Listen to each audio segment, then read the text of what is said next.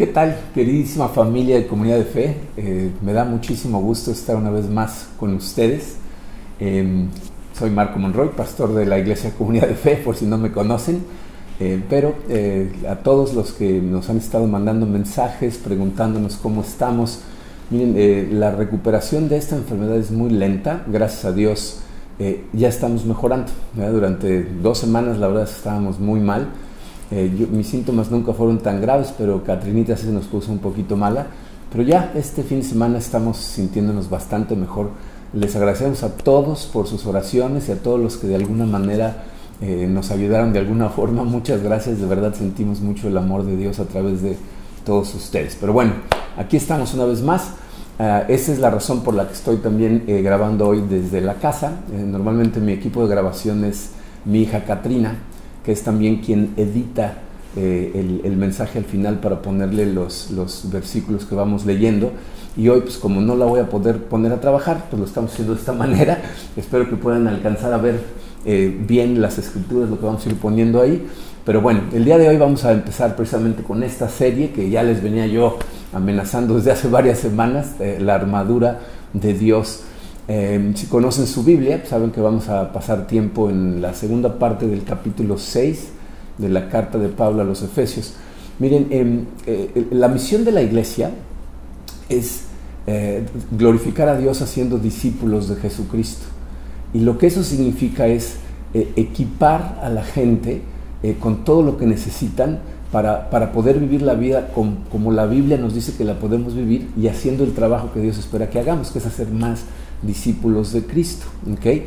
Pero hacer estas cosas eh, en tiempos normales eh, es un reto, eh, porque siempre hay adversidad, pero en tiempos como los que estamos viviendo pues, se vuelve bastante complicado. Entonces, por eso creo yo que es crucial que, que, estudiemos lo que estamos a punto de estudiar, porque el equipamiento que necesitamos precisamente para poder vivir la vida que Dios dice que debemos de vivir es lo que Pablo llama aquí eh, eh, la armadura, toda la armadura de Dios. vamos a iniciar esta serie el día de hoy, nos vamos a tardar varias semanas, pero el día de hoy quiero enfocarme en la introducción, vamos a contestar un par de preguntas acerca de esta armadura. Pero bueno, vamos a ponernos en manos de Dios, vamos a orar, empezamos nuestro mensaje, espero que tengan sus elementos listos, al final vamos a celebrar la cena del Señor, pero bueno, vamos a ponernos en manos de Dios. Padre, eh, te damos tantas gracias por tu amor, Señor, ese amor que sentimos, eh, lo recibimos a través de tanta gente que estas semanas ha estado amorosamente al pendiente de nosotros. Te damos gracias por el amor que nos mostraste en tu Hijo Jesucristo al, al, entregar su vida en la cruz por cada uno de nosotros, Señor, y comprar vida para nosotros. Eh, sé, Señor, que estas cosas que vamos a estudiar son cosas muy necesarias para la vida de un cristiano eh, eh, en tiempos normales y especialmente en estos tiempos que estamos enfrentando. Te pido, Padre, eh, que, prepares nuestros corazones. Eh, sé que a, habrá personas que a lo mejor es la primera vez que escuchan estas cosas y te pido, Señor, que su corazón esté suave y listo para recibir eh, toda esta verdad, Señor, que puede dar un fruto maravilloso en sus vidas. Haz el milagro de transformación que necesitamos en nuestro corazón, Padre. Te lo pedimos en el poderoso nombre de tu Hijo Jesucristo. Amén. Muy bien. Miren, eh, la carta de Pablo a los Efesios es considerada por muchos eh, escolares bíblicos como la corona del paulinismo. El paulinismo es como se conoce todo el trabajo literario del apóstol Pablo. Eh, yo creo que nada más la carta a los romanos compite con esta carta en, ser la mayor influencia en el pensamiento cristiano y en la espiritualidad cristiana. De hecho, hay muchas personas que prefieren eh, estudiar las doctrinas de la carta a los Efesios porque se evitan la argumentación tan complicada que se encuentra en, la carta a los romanos. A mí las dos cartas me encantan, pero esta es una carta, la verdad, muy poderosa. Si lees los primeros cinco capítulos y medio, te vas a dar cuenta cómo Pablo cubre todas las doctrinas. Empieza hablándonos de cómo eh, en su amor Dios hizo todo lo que hizo, todo el plan de redención para adoptarnos como sus hijos. ¿Ah? Eh, el capítulo 2 es muy famoso por los versículos 8 y 9, en donde Pablo explica cómo nosotros fuimos salvados por gracia, a través de la fe, pero por gracia, no por cosas que hacemos, sino por regalo de Dios. Luego nos va a explicar cómo Dios creó todo un organismo al que llama su iglesia, es el cuerpo de Cristo, a través del cual Él trabaja en la tierra, a través de nosotros que somos su cuerpo, eh, como Él quiere que seamos unos en Él para poder hacer el trabajo que Él espera que hagamos aquí en la tierra. ¿Okay? Eh, eh, nos dice más adelante que la sabiduría de Dios, la multiforme sabiduría de Dios, va a ser revelada no nada más a la, gente, sino a los lugares celestiales a través de su iglesia que somos nosotros. Y luego a partir del, capítulo 5 nos empieza a hablar del el testimonio que nosotros deberíamos dar eh, con nuestra vida en las diferentes áreas en las que vivimos. Por ejemplo, habla de, cómo el matrimonio es el misterio que debe reflejar al mundo caído el amor de Dios persiguiendo el corazón del hombre de forma incondicional. Entonces ahí nos enseña cómo, deberíamos de vivir en el matrimonio, Luego nos, habla de cómo ser padres, de manera que nuestros hijos crezcan conociendo la palabra de Dios, cómo ser hijos obedientes a nuestros padres, cómo debemos de trabajar, cómo en el trabajo deberíamos ser una luz para que la gente a nuestro alrededor conozca de Dios y, lo siga. Entonces nos habla de todo ese testimonio, de todo el amor de Dios, pero luego Pablo llega a, la mitad del capítulo 6 y entonces nos da una llamada de precaución de lo que vamos a necesitar para poder vivir todas esas cosas y ser ese testimonio del que nos habló durante la primera parte de la carta. Entonces llegamos aquí en Efesios 6, versículos 10 al 13. Se los voy a leer en la versión Reina Valera contemporánea. Dice así, dice, por lo demás, hermanos míos, manténganse firmes en el Señor y en el poder de su fuerza Revístanse de toda la armadura de Dios para que puedan hacer frente a las acechanzas del diablo. La batalla que libramos no es contra gente de carne y hueso, sino contra principados y potestades, contra los que gobiernan las tinieblas de este mundo, contra huestes espirituales de maldad en las regiones celestes, pensé que decía celestiales, pero no celestes. Dice, por lo tanto, echen mano de toda la armadura de Dios para que cuando llegue el día malo, puedan resistir hasta el fin y permanecer firmes. Fíjense, de entrada aquí Pablo nos está diciendo que estamos en una guerra espiritual, ¿no? Eh, y, vamos a ser atacados. De hecho, si se fijaron, fíjense en el versículo 11, dice, para que puedan hacer frente a las acechanzas del diablo. En, la nueva versión internacional usa la palabra artimañas. Eh, en la nueva traducción viviente utiliza estrategias. La palabra en griego es eh, metodeias, o sea, Pablo lo que nos está diciendo es, tienes que tener cuidado porque vas a ser atacado por todo tipo de trucos, trampas, metodologías, artimañas eh, por parte de seres con una maldad sobrenatural. Bien, esto es algo que eh, muchas personas en la era moderna les cuesta mucho trabajo aceptar. O sea, no pueden ni quieren creer. Yo tengo amigos que me dicen, no, yo no creo en esas cosas, no creo en el diablo. Eh, pero esta es la realidad. Si, nosotros nos llamamos a nosotros mismos cristianos, seguidores de Cristo, significa que consideramos a la Biblia como nuestra autoridad y la fuente más importante o la única fuente de sabiduría real en el universo. Y la Biblia nos dice que estos son seres muy reales, que, o sea, que es una realidad que existen. Entonces, eh, nosotros tenemos que creer que lo que Pablo está haciendo es verdaderamente llamar nuestra atención al hecho de que esos seres existen y te van a estar atacando con todo de la manera en que puedan. Hemos hablado en otros mensajes de cuáles son normalmente eh, eh, las armas que utiliza Satanás. generalmente son cuatro cosas que utiliza. La tentación, la mentira, la contención, o sea, estar creando problemas entre la gente y el desánimo. Entonces él, te tienta, te engaña, ¿no? Está tratando de que todo el tiempo tengas pleito con gente a tu alrededor y te desanima. Lo que vamos a hacer nosotros en esta serie es eh, analizar nuestro arsenal. O sea, qué es lo que está a nuestra disposición para defendernos de los ataques del enemigo eh, y aparte para contraatacar, para ganar terreno que, es conquistado por el enemigo, o sea, el corazón de otras personas para que sigan a Cristo. Eh, ese arsenal es lo que se conoce como la armadura completa de Dios. Vamos a aprender a través de las siguientes semanas cómo nos ponemos cada parte de la armadura, cómo se utilizan, cómo vivimos la vida con esas armas para no vivir en derrota. Pero el día de hoy vamos a, ver nada más la introducción, vamos a contestar dos preguntas muy importantes.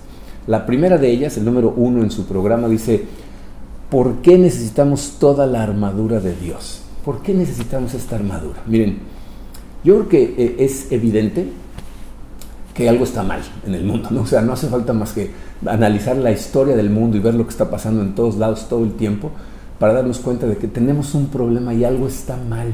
Por, eso, por eso todo el tiempo hay adversidad por todos lados. El ser humano a través de la historia ha tratado de responder esa pregunta y le han dado respuesta de diferentes formas. Por ejemplo, los, sociólogos nos dicen que la culpa es eh, el mundo.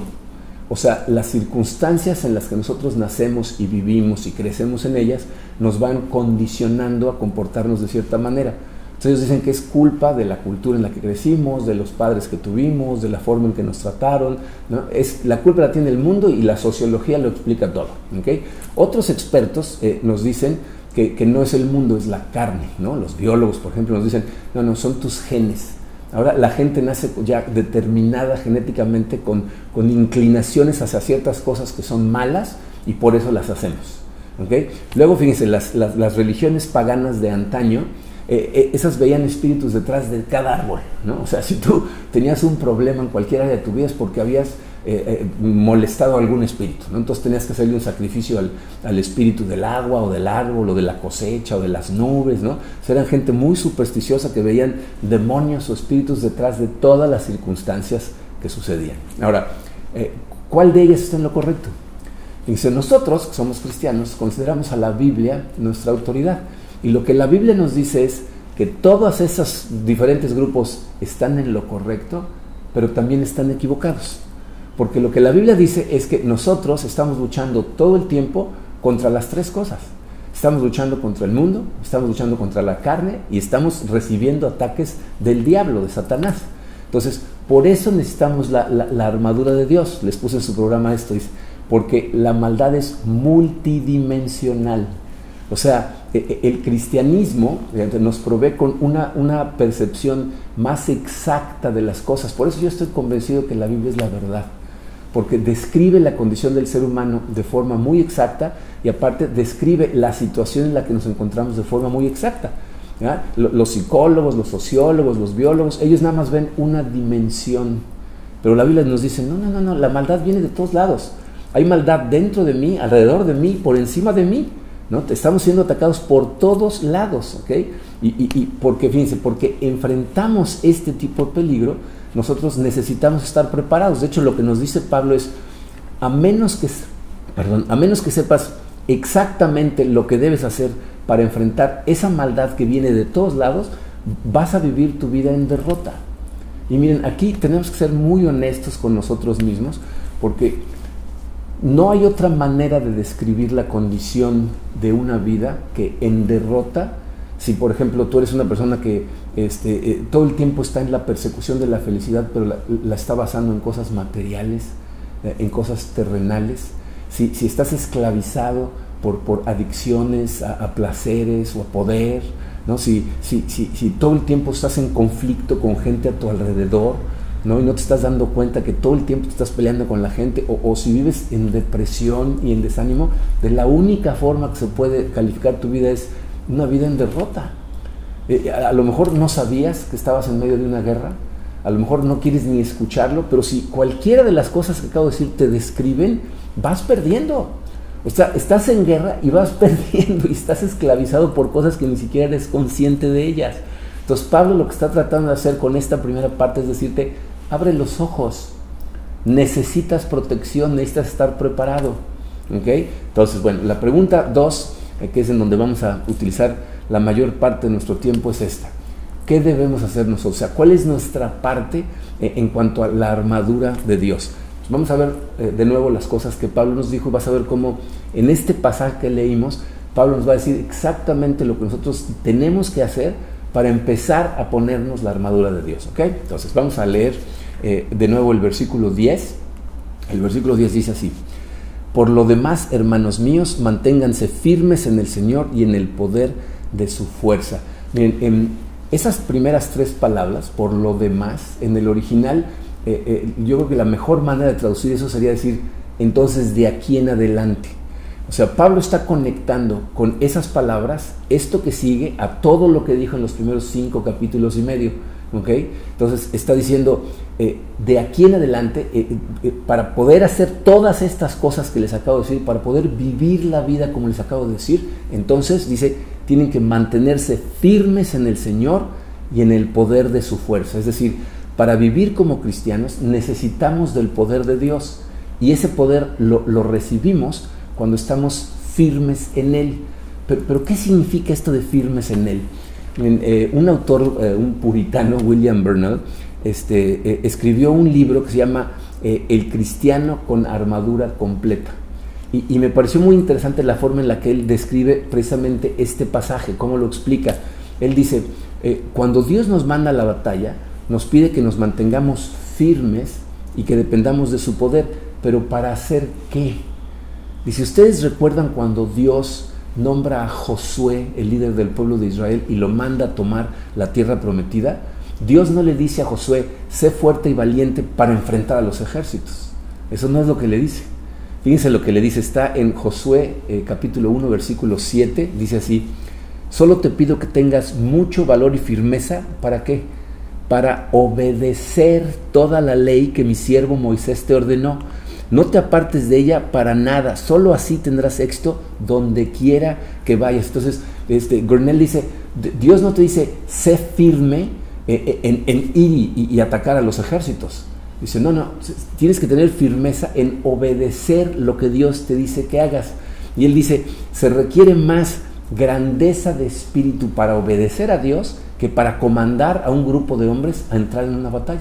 Y miren, yo estoy totalmente de acuerdo. ¿eh? O sea, toma mucho más valor, más diligencia, más disciplina el ponerte la armadura de Dios, es decir, ser obediente a Dios en todo, que dirigir un ejército de hombres a la guerra. Porque a veces obedecer a Dios, a los ojos de la sabiduría humana, parece una locura, parece un suicidio. Fíjense, cuando, cuando un escuadrón de soldados entra en batalla, piensa en esto, ¿no? O sea, van los, los, soldados dirigidos por un comandante, un capitán, ¿no? Y cuando el capitán dice, a la carga, los soldados cargan y, si el capitán dice, deténganse, retirada, entonces se retiran. Si dice, no se muevan, no se mueven. Porque para los soldados, dice, la orden del capitán, de quien dirige el batallón, significa, esa persona tiene un plan, sabe lo que está haciendo y, su objetivo es ganar la batalla. Y, y si nosotros obedecemos el plan, todo va a salir bien. Y yo no necesito entender absolutamente nada más. Yo lo que tengo que hacer es cuando me dicen que obedezca, obedecer. Y eso es exactamente lo mismo que debería de suceder para la vida cristiana. O sea, ponernos la armadura de Dios significa, fíjense, eh, obedecer consistentemente. O sea, tú tienes que someter tu voluntad a la voluntad de Dios. Obedecer en el momento en que te dice que lo hagas. al hombre moderno, escuchar eso, bueno, le, choca. ¿No? O sea, no, no, tiene ni la capacidad de comprender cómo someter mi voluntad a la voluntad de otro. Pero eso es exactamente lo que significa ponernos la armadura de Dios. Y se me parece muy curioso que los seres humanos, la gente llega a la, iglesia constantemente porque tienen problemas, ¿no? Porque eh, eh, se encuentran encrucijadas y de repente no saben a dónde acudir y voltean hacia Dios. Entonces lo que quieren es que Dios entre a sus vidas, arregle sus problemas, sane sus heridas, enderece sus caminos, pero cuando les hablas de ceder la voluntad para, para seguir la de Dios, eso, eso ya no lo quieren hacer. ¿no? O sea, ahí sí dicen, no, someter mi voluntad, estás loco, ¿no? Pero ponerte la armadura de Dios significa que ahora estás en el ejército de Dios. Y cuando entras al ejército de Dios vas a recibir órdenes y las tienes que obedecer. O esto va a, va a ser un desastre. Miren, como les digo, esto yo sé por experiencia personal que es difícil obedecerle a Dios. Muchas veces nada más escuchar de, de Dios y, lo que quiere que hagamos en nuestra vida nos cuesta mucho trabajo. Y se les voy a dar eh, dos ejemplos que están totalmente relacionados, que son de las cosas más difíciles para la gente obedecer. Fíjense, la Biblia dice que si tú te casas, deberías de casarte con una persona que tenga un compromiso espiritual igual al tuyo.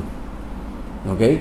¿Por qué es eso tan importante para Dios? Fíjate, de las cosas más importantes para que el matrimonio funcione es que la persona con la que te vas a casar conozca tu corazón, pueda ver el fondo de tu corazón y entender qué es lo que más te motiva, qué es lo que le da poder a tu vida, saber cuáles son tus valores más profundos, a lo, que tú quieres estar arraigado. Y tiene que estar de acuerdo y decir, a mí también me emocionan esas cosas, eso también me da poder a mí y poder compartir la vida contigo de esa manera. Porque si tú, fíjate, si tú quieres ser un buen cristiano, quieres poner a Cristo en el centro de tu vida, quieres madurar y vivir para la voluntad de Dios, para el plan que tiene para ti, pero te casas con una persona que piensa, bueno, pues cada quien sus creencias, tú crees en las tonterías que quieras, pero yo voy a creer en las mías, esa persona se va a convertir en un obstáculo para tu crecimiento espiritual. Es una persona que no va a estar comprometida con las mismas cosas que tú estás comprometido y entonces va a ser un problema. Entonces, por un lado, la Biblia dice, no te cases con alguien que no tiene el mismo compromiso espiritual que tú.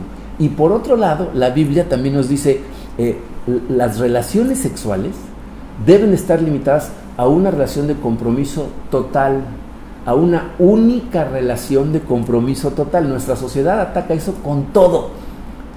Nos bombardean por todos lados tratando de decirnos que las relaciones sexuales pueden ser utilizadas nada más para divertirte. Lo, que dejan fuera eh, de, toda esa información es el dolor y el destrozo interno que causa el estar utilizando el sexo como diversión. Porque la Biblia nos dice que es una unión de almas la relación sexual y estás dejando parte de ti en cada una de ellas. Y por eso la gente no se explica por qué después sienten un vacío y un destrozo interno cuando están jugando con el sexo y aparte que muchas veces la gente por estar jugando con esas cosas comete errores que cambian la historia de su vida para siempre. ¿Ok? Pero entonces, fíjate, la Biblia nos dice, eh, tener una relación sexual significa que le estás diciendo a una persona, voy a ser tuyo y nada más que tuyo, y de nadie más. ¿Ok? Ahora, piensa en, la decisión, la diligencia, el valor que se necesita para decir, yo no me voy a casar con alguien que no cree en lo mismo que yo y no voy a tener relaciones sexuales hasta que me case.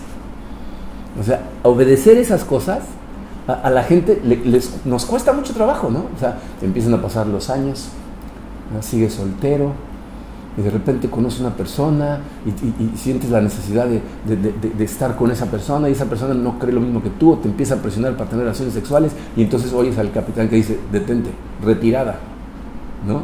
Y tú dices, ¿en serio? O sea, ¿de verdad todo va a estar bien? O sea, verdaderamente nos cuesta mucho trabajo y miren, por eso eh, la armadura, eh, la armadura de Dios es una alegoría militar, porque cuando tú estás en el ejército, o sea, cuando eres un soldado verdaderamente en el ejército, no, tienes eh, la posibilidad de demandar una explicación. Y si tú entiendes de esa manera tu vida como cristiano, entonces todo va a estar bien. Porque, fíjate, sería un desastre si, lo que tú piensas como soldado es, voy a obedecer siempre y cuando me expliques el por qué y me convenzas de que es lo mejor para mí. O sea, yo tengo que sentir internamente que lo que estoy haciendo es lo mejor para mí. Entonces, lo que realmente estás diciendo es, no siempre voy a obedecer. Cuando, me des las órdenes me voy a detener a considerar. O sea, imagínate soldados en, la guerra cuando el capitán dice, al ataque, todos dicen, ¿atacamos? O sea, ¿qué opinan todos? ¿no? Mayoría de votos. O sea, sería un desastre si cada quien decide por sí mismo. El ejército sería un fracaso si los soldados pensaran de esa manera. Fíjate, ¿por qué crees tú que Pablo eh, decide utilizar estas alegorías militares? Hay mucha gente que critica a Pablo, he leído de autores que dicen, nah, bueno, es que Pablo glorifica lo militar y las, la guerra cuando es algo que eh, eh, es, horrible y no lo ve. En realidad Pablo no está glorificando nada ni está tratando de decir que las cosas militares son maravillosas. Está utilizando esta alegoría porque en ninguna otra área suceden las cosas de la misma manera. Por ejemplo, piensa en tu trabajo. ¿no? Si tú en tu trabajo tu jefe te da una orden y, la orden no te parece, como me ha pasado a mí en, la historia de mi vida profesional cuando trabajaba yo, de repente daban órdenes que decías, ¿qué? Entonces ahí en el trabajo tú tienes la prerrogativa de decir, pues no estoy de acuerdo, no lo voy a hacer, prefiero renunciar a, seguir esa orden. Pero en el ejército, y especialmente e, en medio de una batalla, tú no puedes decir, ¿saben qué? Renuncio. Ya ahí muere, yo ya me voy, agarro mis canicas y me voy. Porque en el ejército se llama traición y se paga carísimo. Entonces, esta es la única metáfora que transmite correctamente dos cosas, fíjate, la seriedad de la situación en la que estás, porque estás en medio de una guerra, estás siendo atacado, y la naturaleza de lo que significa la vida cristiana. Si tú quieres tener victoria en tu vida cristiana, necesitas obedecer, necesitas tener un espíritu humilde que, que someta su voluntad a la voluntad de Dios para que estés firme en Él y entonces recibas su poder. Eso es lo que nos está diciendo Pablo que necesitamos para empezar. Obedecer. Luego que dice, versículo 11, la primera parte dice, revístanse, revístanse de toda la armadura. Fíjense, aquí Pablo nos está diciendo que la armadura es un símbolo que representa los beneficios, los privilegios que obtenemos cuando, cuando, nos convertimos en cristianos. Cuando nosotros seguimos el Evangelio de Cristo, tenemos ciertos beneficios que, necesitamos revestirnos de ellos. En otras palabras, fíjate, lo que está diciendo Pablo es, tienes que aprovechar los beneficios del Evangelio. O sea, el Evangelio trae beneficios. Cuando tú entiendes quién eres en Cristo, eh, empiezas a sacar provecho de ello. Tomar los beneficios del Evangelio y usarlos en tu vida. te voy a decir lo que sucede. Si tú empiezas realmente a ponerte la armadura de Dios, vas a empezar a ver las cosas de una forma diferente. O sea, vas a ver las cosas a través de una lente diferente y entonces te vas a ver a ti de una manera diferente vas a ver a la gente a tu alrededor de forma diferente, vas a ver a Dios de una forma diferente y entonces vas a empezar a actuar de forma diferente. Pero para, para que eso suceda, tienes que aprovechar los beneficios. Miren, eh, J.I. Packer, que fue un gigante de la teología, que por cierto acaba de morir hace como 5 o 6 días, él, él, utilizaba una ilustración de un esclavo. Él decía, imagínate un, un hombre que, eh, nace, en un, nace esclavizado en un país en donde la esclavitud es legal. Entonces esto es totalmente legal y, este, y, pasa muchos años de su vida esclavizado. Abusan de él, lo hacen trabajar, nunca le pagan, no tiene ningún derecho. ¿eh? Y de pronto un día cambia el gobierno y cambian la ley. Y entonces le dan la libertad a todos los esclavos y mandan magistrados a todas las ciudades para asegurarse de que todas las personas ahora son libres y ahora tienen derechos. Dice, e, e, el momento crucial para un, un hombre que de pronto le dan su libertad es cuando alguien trate de abusar de él de nuevo, ¿qué va a hacer? O sea, ¿va a tratar de hacer uso de sus derechos o, se va a quedar como si nada y va a seguir esclavizado? Dice, J.I. Packer dice, lo más difícil para un ex esclavo es eh, comportarse como si su nueva condición es verdaderamente su nueva condición. O sea, lo más fácil es permanecer como esclavo. Y esto, miren, incluso en, Estados Unidos, cuando, cuando se abolió la esclavitud, hubo esclavos que se quisieron quedar con sus amos, que dijeron, no, no, esta es la vida que yo conozco, yo aquí me quedo, no conozco otra. Y eso es lo que Pablo dice que nos pasa a nosotros los cristianos. Dice, tú como cristiano eres liberado de la esclavitud y la pregunta es, ¿vas ahora a vivir como un hombre libre? Fíjense, él hace referencia a esto en su carta a los romanos, en el capítulo 6, versículos 5 y 6, fíjense lo que dice, dice, en efecto, si hemos estado unidos con Él, con Cristo, en su muerte, sin duda también estaremos unidos con Él en su resurrección. Sabemos que nuestra vieja naturaleza fue crucificada con Él para que nuestro cuerpo pecaminoso perdiera su poder, de modo que ya no siguiéramos siendo esclavos del pecado. Pablo dice, estás muerto al pecado y por lo tanto dejaste de ser esclavo del pecado. Entonces, tienes que revestirte de la armadura de Dios, aprovechar los beneficios que te trae el Evangelio, apropiarte de ellos para realmente vivir como un hombre libre. ¿Okay? O sea, tienes e, esas cosas ya puestas para ti. Entonces, lo que, lo que está diciendo Pablo es, úsalas. Fíjense, esto saben de dónde se ve clarito. Eh, ¿Se acuerdan en, Mateo 8 cuando Jesucristo va dormido en la barca eh, con sus discípulos y empieza una tormenta? Y entonces los discípulos que hacen lo despiertan y le dicen, maestro, nos vamos a ahogar, ¿no? ¿No, te importa que perezcamos? Eh, y Jesucristo se levanta y después de, ponerle una regañiza a la tormenta y calmarla, voltea a ver a los discípulos que están todos en un rincón espantados de ver que el viento le obedece, pero ¿se acuerdan qué les dice? Les dice, ¿dónde está su fe? O sea, no les dice, ay, pobrecitos, necesitan más fe. No, les dice, ¿dónde está su fe? O sea, fíjense, los discípulos para este momento han visto hacer a Jesucristo Ah, lo han visto expulsar espíritus de gente, lo han visto sanar a un leproso, lo han visto resucitar a un joven hijo de una viuda que se había muerto, o sea, lo han visto hacer cosas increíbles. Entonces Jesucristo ah, lo que está diciendo es, ¿dónde está su fe? ¿Por, qué no la están utilizando? la fe es, parte de la armadura de Dios. Dice, pónganla a trabajar. No, no les dicen no tiene fe, les dicen, ¿por qué no usan la que tienen? ya no son esclavos. Y eso es lo mismo que está diciendo Pablo en Romanos 6. Dice, tú ya, tú ya fuiste liberado. Estás utilizando tu libertad. No necesitas más fe. necesitas usar la que ya tienes. Y en otras palabras, cuando tú estés ansioso por ciertas circunstancias y vayas a Jesús, ¿sabes qué es lo que te voy a decir? ¿Dónde está tu armadura? ¿Dónde está tu fe? ¿Por qué no estás usando lo que yo ya te di?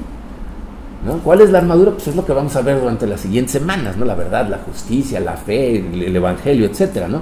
Pero cuando tú utilizas o te recuerdas de los privilegios que tienes en, en el evangelio, es cuando empiezas a ver las cosas de forma diferente, pero no estamos acostumbrados a ver las cosas de esa manera.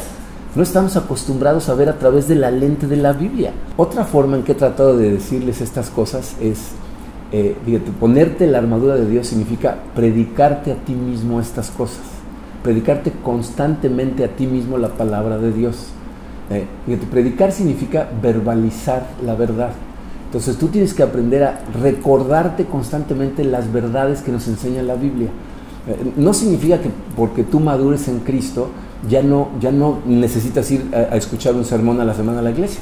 No es lo que significa. Pero te voy a decir qué es lo que sí significa.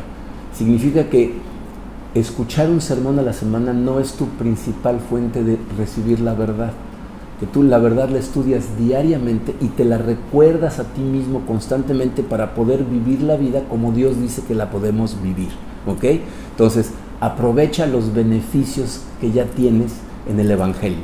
Eh, ahora Pablo, en el versículo 12, nos va a dar eh, una llamada de atención muy importante. Fíjense, dice, la batalla que libramos no es contra gente de carne y hueso, sino contra principados y potestades, contra los que gobiernan las tinieblas de este mundo, contra huestes espirituales de maldad en las regiones celestes. Pablo aquí claramente nos dice, tienes que entender que tu guerra no es contra gente, ese es uno de los errores más comunes en los que cae la gente, dentro y fuera de la iglesia. Pensamos que el enemigo es gente. Y sabemos nosotros, porque lo vemos, que cuando una persona no va de la mano de Dios, entonces es, vulnerable a ser utilizada por los engaños de Satanás. Nada más piensa en toda la bola de barbaridades que se han hecho a través de la historia. ¿no? O sea, ¿de dónde crees que le habrán llegado las ideas al faraón en Egipto de matar a todos los niños hebreos? O, a Herodes de mandar matar a todos los niños menores de dos años en el área en donde vivía Jesucristo, o, a Hitler de tratar de eliminar a todos los judíos del mundo. O sea, esas ideas eh, son ataques que vienen del enemigo, pero que gente que no va de la mano de Dios se deja manipular por él. Pero aquí Pablo lo que quiere que notes claramente es que el verdadero enemigo es un enemigo espiritual, es un enemigo eh, maligno pero, pero que está eh, espiritualmente atacándote. Entonces, aunque parece obvio, es muy importante mencionar el siguiente punto. La letra C dice, tienes que asegurarte que la armadura es la armadura de Dios. Porque montones de personas cometen el error de tratar de vivir su vida eh, utilizando su propia armadura. Y si tú tratas de lidiar con, las armas terrenales, ¿no? si tratas de usar el sentido común o, tu fuerza de voluntad para luchar contra estas cosas, no va a funcionar. Eh, creo que ese es el problema de mucha gente. Viven eh, su vida de forma derrotada eh, porque están tratando de utilizar su, propia armadura. Y, miren, fíjense, vamos, a analizar por qué no funciona. Fíjate, si, si, analizas cómo es que ataca Satanás, Satanás lo que hace es infecta tu imaginación, infecta tus pensamientos y entonces te vence a través de los pensamientos que, infecta. Piensa, por ejemplo, en la preocupación.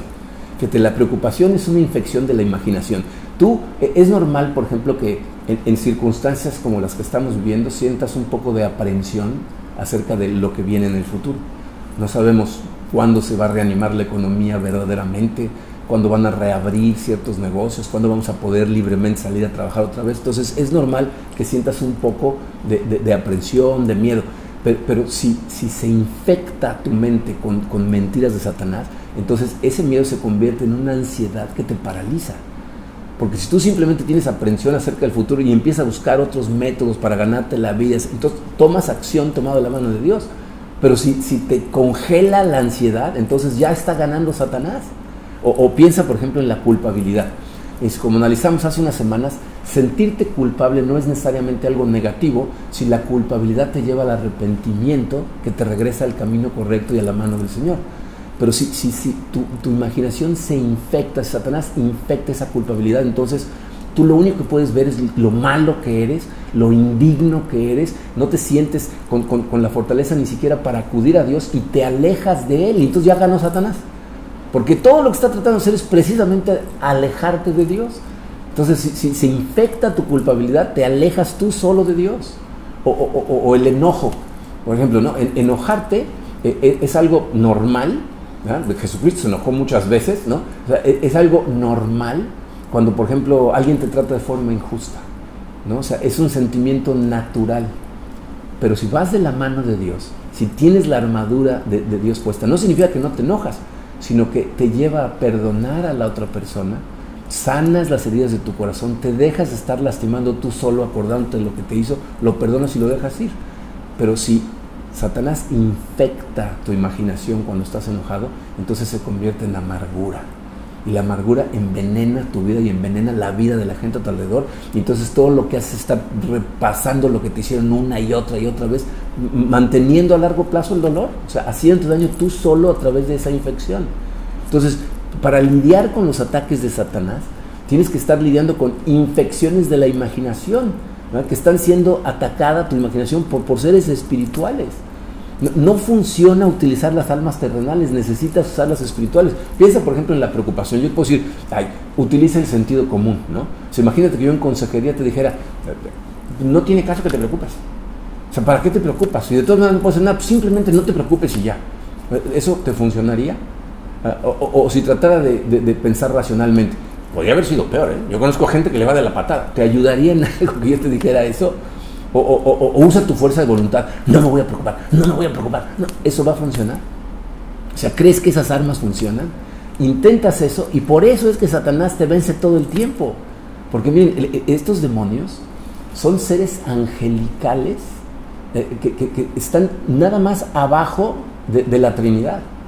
O sea, si entiendes de dónde salieron todos los demonios que nos están atacando. O sea, la Biblia dice que eh, Lucifer se levantó en rebelión contra Dios y fíjense la capacidad de engaño que tiene, que engañó a la tercera parte de los ángeles en el cielo para que lo siguieran a tratar de derrocar a Dios del poder.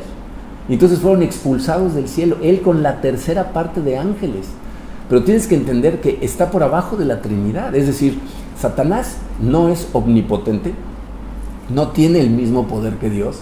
De hecho, cada vez que Jesucristo encuentra un demonio en, en los evangelios, ¿qué hacen los demonios? Tiemblan, quieren salir corriendo. Entonces no es omnipotente, no es omnipresente, o sea, no está presente en todos lados como Dios. Tiene un montón de demonios trabajando por todos lados, pero, pero no está Él eh, eh, en todos lados. No es omnisciente, no sabe todo lo que pasa, está al pendiente, pero no conoce todo como lo conoce Dios. Pero son seres espirituales muy poderosos y por eso necesitamos la armadura completa de Dios para protegernos de esos ataques que son espirituales. Y para terminar la introducción, nos da otra llamada de precaución que está en el versículo 13. Fíjense, dice, por lo tanto, echen mano de toda la armadura de Dios para que cuando llegue el día malo puedan resistir hasta el fin y permanecer firmes. ¿Qué nos está diciendo ahí? Fíjense, letra D, dice, necesitamos ponernos la armadura de Dios antes de la gran batalla. Dice, echen mano para que cuando llegue el día malo, ¿no? O sea, eh, en este momento estamos enfrentando una situación complicada, pero hay momentos eh, eh, en la vida de un cristiano que verdaderamente los ataques son espantosamente fuertes. Y aquí Pablo lo que está diciendo es, no puedes empezar a prepararte para la batalla en medio de la batalla. Se imagínate un soldado que cuando ya ve venir al otro soldado con la espada desenvainada y los arcos tensos, déjenme nada más me cambio, ¿no? O sea, me voy a poner mi armadura, ya es demasiado tarde. Por eso Pablo pone la guerra como ejemplo, porque estas eh, analogías funcionan perfectamente. En otras áreas de tu vida, si te equivocas, a lo mejor pierdes tiempo, pierdes dinero, pero aquí pierdes la vida. Aquí te puede destrozar totalmente y necesitamos abrir los ojos. O sea, tienes que ser consciente. Fíjate, te das cuenta de que si tú eres flojo para, para, leer tu Biblia consistentemente, si no eres diligente en desarrollar hábitos de oración y meditación, o si permites que un pecado no confesado sea parte integral de tu vida, te, estás rehusando a ponerte la armadura de Dios y entonces vas a ser derrotado, vas a vivir esclavizado, te vas a sentir torturado, de repente vas a sentir como una estaca de culpabilidad clavada en el alma que no te la puedes quitar tú solo. ¿Y sabes qué es lo más triste de todo esto? Que la gente que vive sin la armadura de Dios vive sin poder. Y, de verdad es, es, desgarrador. Yo lo veo en, gente en la iglesia que, los que van con la armadura puesta, de repente enfrentan pruebas fuertísimas y, salen fortalecidos. O sea, no significa que no duele, que, no es complejo, pero, pero salen en victoria, siguen viviendo victoriosamente. Y en cambio veo a otros que nada más hablan de la armadura de Dios y enfrentan las mismas pruebas, pero los destrozan. Y, es desgarrador porque muchas veces se conocen entre ellos. Y el que está siendo derrotado está viendo al otro en victoria y, me preguntan, ¿por qué yo no tengo ese poder? Porque no te pones la armadura de Dios. Eso es exactamente lo que vamos a, aprender en esta serie. Pablo nos está diciendo, no permitas que los ataques serios de Satanás te agarren sin la armadura de Dios porque te van a destrozar. Miren, yo sé que este mensaje a lo mejor, eh, en lugar de, estarte haciendo sentir emocionado, te está sintiendo, te está haciendo sentir a lo mejor con miedo, ¿no? Digo, oye, esto está muy peligroso. Tienes que entender una cosa, fíjate. Eh, eh, el general que dirige nuestro ejército es Jesucristo. O sea, no estás en un ejército cualquiera. El que dirige esto es el ser más poderoso del universo y tiene tu bienestar en mente, quiere lo mejor para ti. Ningún general se compara con Jesucristo. hubo un general en, el imperio romano que se hizo muy famoso al grado que terminó siendo emperador. Se llamaba Trajano. Este señor se hizo muy famoso en el ejército porque como general más de una vez estuvo dispuesto a quitarse su armadura para cubrir a soldados heridos que habían perdido la suya. Tomaba su capa y la rasgaba para, sanar las heridas de, otros soldados que estaban heridos en medio del campo de batalla. Entonces hizo muy popular. Pero tienes que entender que eso no se compara en lo más mínimo con lo que hizo Jesucristo por nosotros. Jesucristo estuvo dispuesto a desgarrarse a sí mismo para sanar tus heridas. E, e, él estuvo dispuesto a hacerse vulnerable por ti, recibió esa, esa lanza en el corazón que deberíamos haber recibido nosotros, pero la recibió Él para, derramar su sangre para el perdón de tus pecados y los míos. O sea, Jesucristo estuvo dispuesto a hacerse un hombre vulnerable y mortal para poder protegerte a ti, para poder adoptarte a ti hacerte parte de su ejército. Es el único general cuando dice detente, te lo está diciendo por tu propio bien. Cuando dice la carga, todo va a salir bien y lo que tenemos que hacer es obedecer. Necesitamos ponernos la armadura completa de Dios para vivir bajo la protección completa de Dios. Entonces vamos a ir aprendiendo a través de las semanas acerca de, eh, cómo ponernos cada parte de la armadura, pero por lo pronto vamos a celebrar la cena del Señor. Y mientras celebramos la cena, lo que tienes que pedirle en tu corazón a Dios es que verdaderamente te permita no nada más conocer o entender estas cosas, sino vivirlas, realmente vivir el Evangelio de Cristo para vivir protegido con su armadura. Vamos a celebrar la cena del Señor. Si tienen listos sus elementos, vamos a orar. Padre, eh, Señor, te damos tantas gracias por tu amor. Te damos tantas gracias, Padre, porque tú estuviste dispuesto a hacer ese sacrificio increíble en la cruz para que nosotros pudiéramos tener toda esta protección y todas estas herramientas que tu palabra nos dice que tenemos a nuestra disposición. Es, nuestra oración el día de hoy, Señor, que nuestro corazón sea transformado a través de la verdad que recibimos de tu palabra.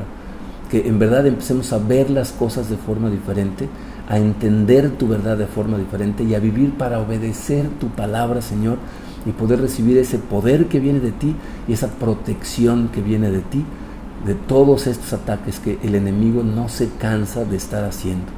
Te damos gracias, Señor, y en este momento recordamos ese sacrificio y te damos gracias por entregar tu cuerpo, Padre, mientras nos comemos este pan.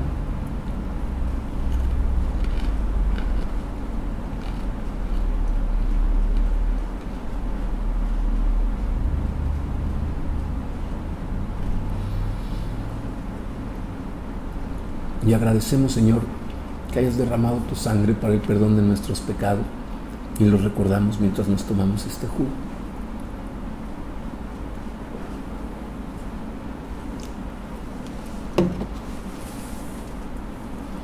Te pido, Señor, por cada una de las personas que estamos escuchando estas palabras, para que nuestros corazones verdaderamente sean transformados por tu palabra. Nos ponemos en tus manos, Señor, y te pedimos que seas tú nuestro guía, tú nuestro líder, que nos des las órdenes de la manera más clara posible y ayúdanos, Señor, a incrementar nuestra fe y a obedecerte en todo momento. En el poderoso nombre de tu Hijo Jesucristo. Amén. Muy bien. Pues eh, de verdad, eh, muchas gracias a todos por, sus oraciones. Nosotros seguimos orando todos los días a las 5 en punto de la tarde. Oramos por todos ustedes.